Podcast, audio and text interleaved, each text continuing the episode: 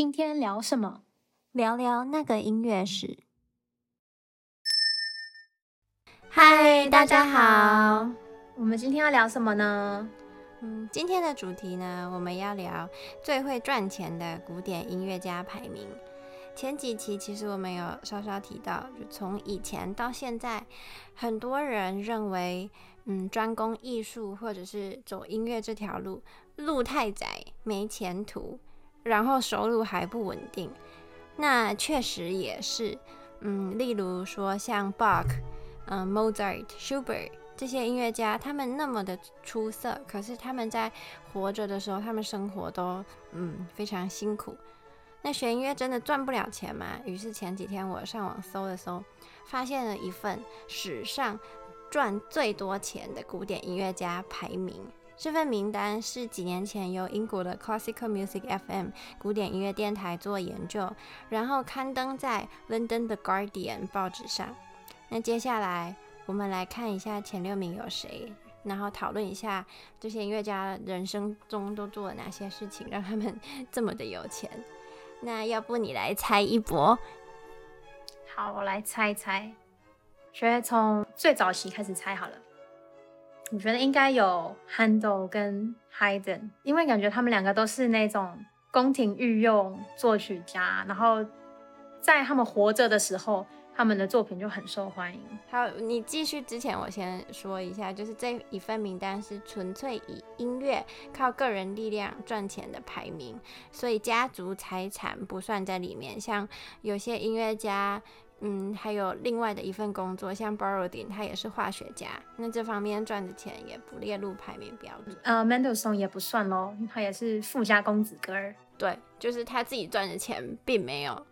排让他排上前六名，但是他个人财产应该有。那 Wagner 有吗？因为感觉他也是歌剧蛮成功，而且他跟某位政治大佬有非常密切的关系。我觉得你方向是对的，就是歌剧在那个时候是赚钱很重要的一个因素，可是刚好没有 Wagner。歌剧？那那有 Verdi 吗？因为感觉他也写了很多歌剧，而且我觉得都还蛮经典。有，嗯，好，那我再来猜猜。然后还有一个跟 Verdi 非常像的人，你可以再猜一下。Puccini 不是 Puccini，好，Puccini 也很像，可是 Puccini 没有上榜。你说名字很像吗？你说 Vivaldi 吗？不是，你那也跳太远。不是啊，因为 Verdi 很像名字音译音那个不是音译，就是长名字长得很像的就 Vivaldi 啊。你的字母很像，对啊，你不觉得他们两个名字长超像的？我们先来说，我们先来说今天的第六名，第六名就是 Haydn，所以你一开始猜的非常准。他才第六名哦，我以为他会赚更多耶。对，他其实赚非常多，可是我觉得他，因为他一开始。就他真的是白手起家，所以他一开始条件没有那么好，所以他他得比别人多爬一步，就得他得先从贫穷爬到普通人。那很多人出生就是普通人，嗯，输在起跑点上。对，这就是输在起跑点。他父亲是修车的车匠，那个时候应该是修马马车吧，嗯。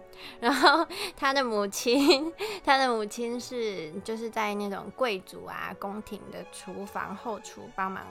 就是烹饪的厨师，然后家境从小非常贫穷，所以他大部分的作曲技巧，嗯，很多都是自学的。那提到海顿，就必须讲到一个贵族家庭，就是 Esther Hussey。嗯，他二十八岁的时候开始，他在这个家族下面当御用的宫廷乐师，做了三十年的时间。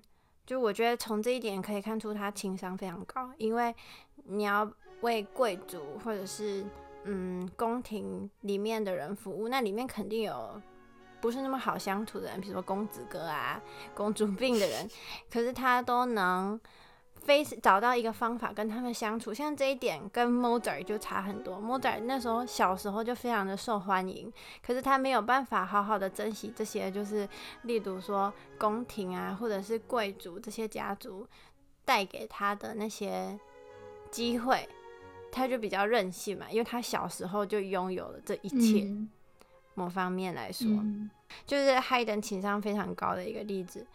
有一年，他的乐团就 Haydn 的乐团已经工作了非常长的一段时间，然后呢，乐团的团员们都没有办法回老家休息，没办法回去看亲戚啊、看家人这样，然后他们就跟 Haydn 反映说，他们需要回家休息一段时间再回来。可是 Haydn 很难跟那个时候他的雇主，就是尼可拉斯公爵开口，那他就一直想来想去，他就。写了一首曲子叫《Farewell Symphony》，就是告别交响曲。然后公开演出的时候，在最后一个乐章，就是团员们每吹完一段，或者是演奏完拉完一段，他们就会把自己面前的谱谱架前的蜡烛吹熄，然后收拾乐器，陆续离场。一开始是。管乐、法国号，然后 o b o 然后台上乐器就一件一件减少，然后那个蜡烛的灯就也一点一点熄灭，然后音乐越来越小声。最后呢，到结束的时候只剩下两把小提琴在台上，然后就安静的结束了这部交响曲。然后那时候的雇主就是尼可拉斯公爵，他一听他就知道意思了，就是团员们需要回去休息。所以 Hayden 情商非常高，因为他让他的雇主有一个台阶下，就他不用直接在跟他雇主提说：“哎、欸，你这样不行哦。”就是团员们需要休息，但同时他又让他的团员们争取到了这个机会，可以回家休息。嗯，啊，这样有点像是以前中国古代他们要呃劝谏皇帝的时候，他们都要用预言，就不能直接说，直接说可能就被砍头这样子。对。对，所以其实其实，在皇帝或者是这些公爵底下工作人都比他们他们本身还要聪明。然后，Hayden 在 Esther Hussey 这个嗯宫廷贵族下面工作这三十年，他累积了很多的名气还有人脉。然后呢，他的作曲技巧也非常的成熟，他甚至打开了他的国际知名度。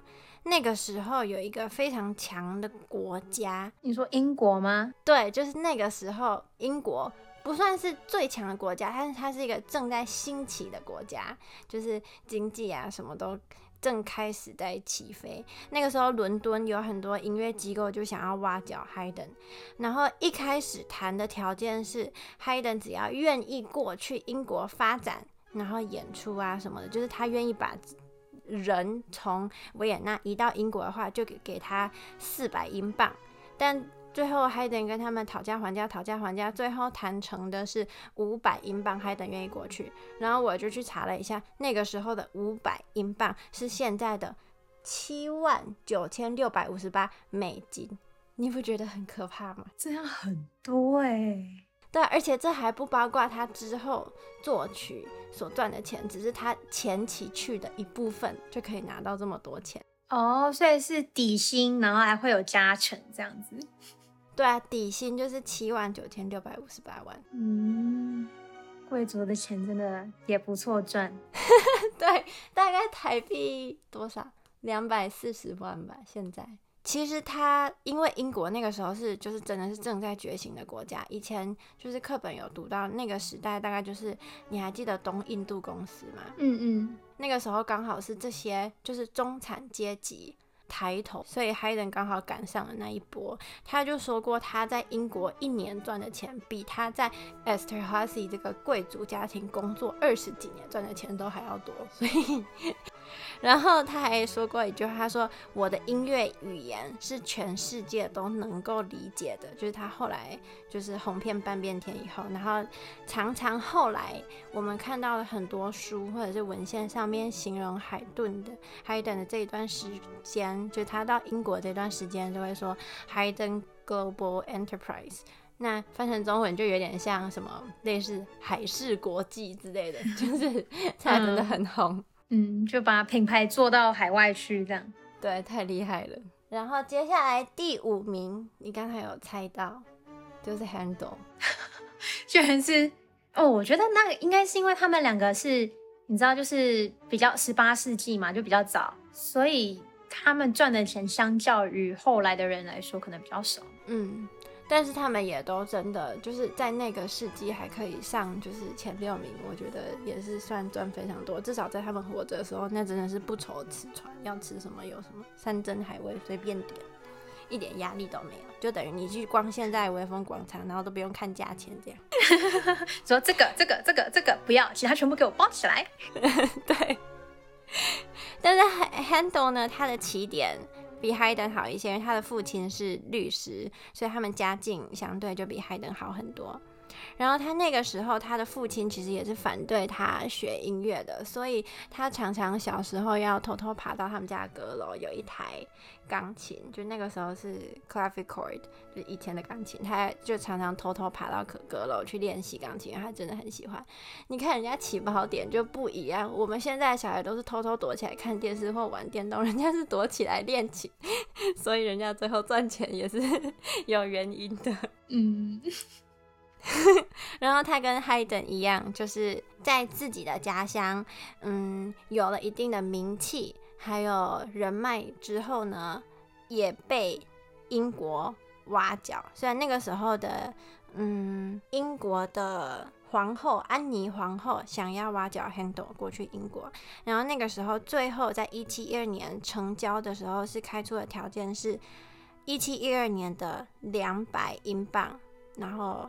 Handel 愿意过去，那那个时候的两百英镑换算成现在的美金就是四万三千五百，所以其实也很多，毕竟他年代比 Haydn 早，嗯、就大概一百二十万台币吧。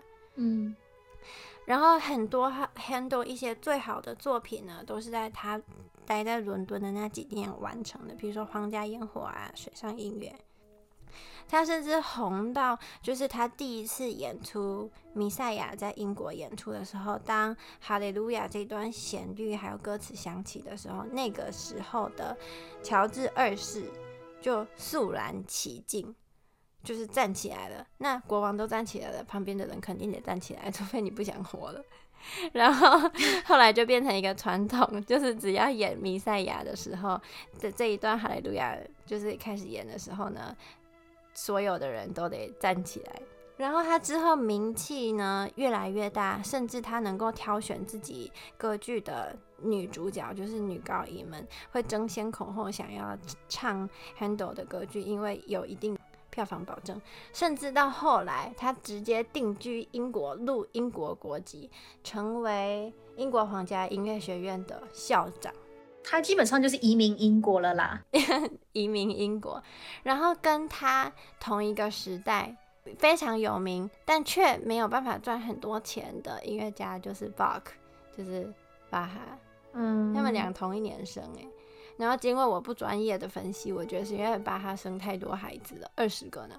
你 你怎么赚钱？首先你的事真的、因为你的事业就会受影响。就想你写曲子写到一半，就突然一个孩子闹了，那你得过去陪他。然后二十张嘴巴要吃饭也是很可怕的一件事情。而且就算那个时候英国，比如说那个时候英国有想要挖角他去，他没办法，他一动就是动。加上老婆，大概二十几个人呢，就是一个游览团队的概念都要搬过去，太可怕了。可以直接包一台游览车这样。好，第四名就是你刚才猜的，跟歌剧有关系的，就是 Rossini，但你没有猜到 Rossini。哦，对，我忘了还有 Rossini 了。他跟 Verdi 非常像，所以他们两个可以一起讲。就第四名是 Rossini，然后第三名是 Verdi。